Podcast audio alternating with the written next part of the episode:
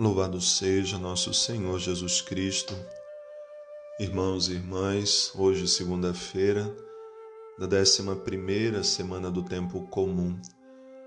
No Evangelho de hoje, Jesus nos convida a superar todo o ódio pelo perdão.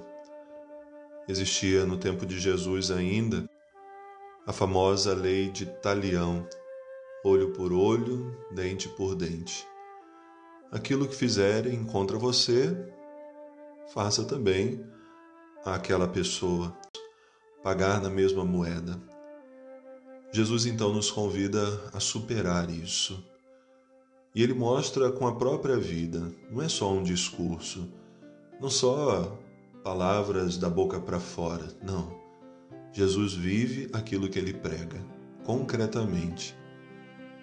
Ele sofre as rejeições, é caluniado, é difamado, não amado, mas nem por isso se revolta contra aquelas pessoas. Ele continua sendo o sinal do amor de Deus, manifestação plena do amor de Deus no meio da humanidade.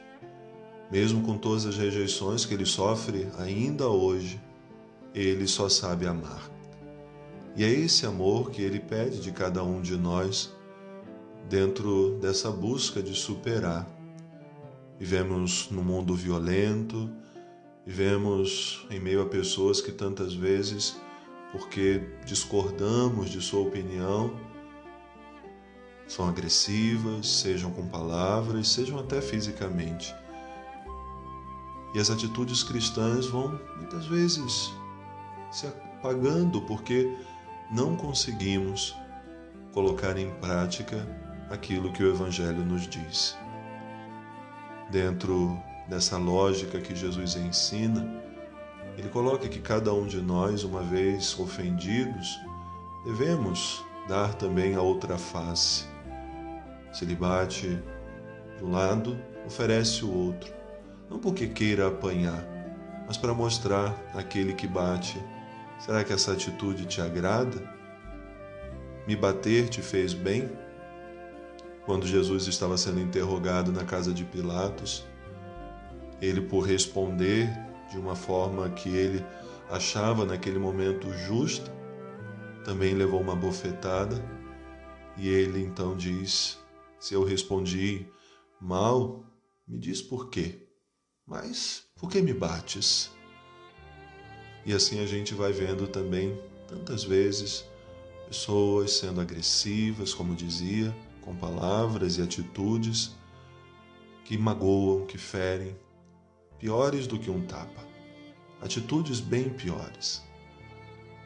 Nós, povo católico, povo cristão, precisamos mergulhar mais no mistério da palavra e descobrir, como São Paulo hoje vai dizer, que de Deus recebemos tantas graças para sermos mensageiros dessa graça ministros de Deus, ministros de Cristo.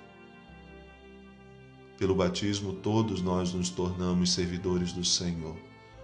Não somente aqueles que têm uma vocação específica, mas todo o povo batizado, que tantas vezes é também perseguido, tantas vezes é caluniado. Ouvimos semana passada Jesus dizer nas bem-aventuranças: que quando nós somos injuriados, perseguidos por causa dele, por causa do Evangelho, aí devemos encontrar a verdadeira razão da nossa alegria. Quantas vezes a igreja é perseguida por querer ser cada vez mais semelhante a Cristo, mas continuando a sua missão, vai passando por todos os desafios, por todas as lutas que são necessárias também que enfrentemos com a nossa cabeça erguida, sabendo que se o Mestre passou por tantas tribulações, por que não passariam também os seus discípulos? Certa vez Jesus vai dizer, quando envia os setenta e dois em missão, Eis que eu vos envio como ovelhas para o meio de lobos. Viver como cristão no mundo não é fácil, sobretudo no mundo cheio de ideologias, um mundo cheio de divisões partidárias, um mundo de contravalores, um mundo sem respeito à vida, aonde nós precisamos reafirmar cada vez mais a nossa essência cristã. Viver a caridade, viver o amor fraterno, buscar cada dia superar como Cristo também as ofensas que nos tantas vezes somos acometidos, mas em Cristo sermos fortes e nele também sermos vencedores. Que nesse dia, iniciando essa nova semana de reflexões, nós possamos ouvir o que o Senhor fala ao nosso coração, sobretudo se trazemos no coração mágoa, ressentimento, se fomos ofendidos por alguém, se estamos chateados com uma pessoa, que busquemos superar isso e dar o perdão.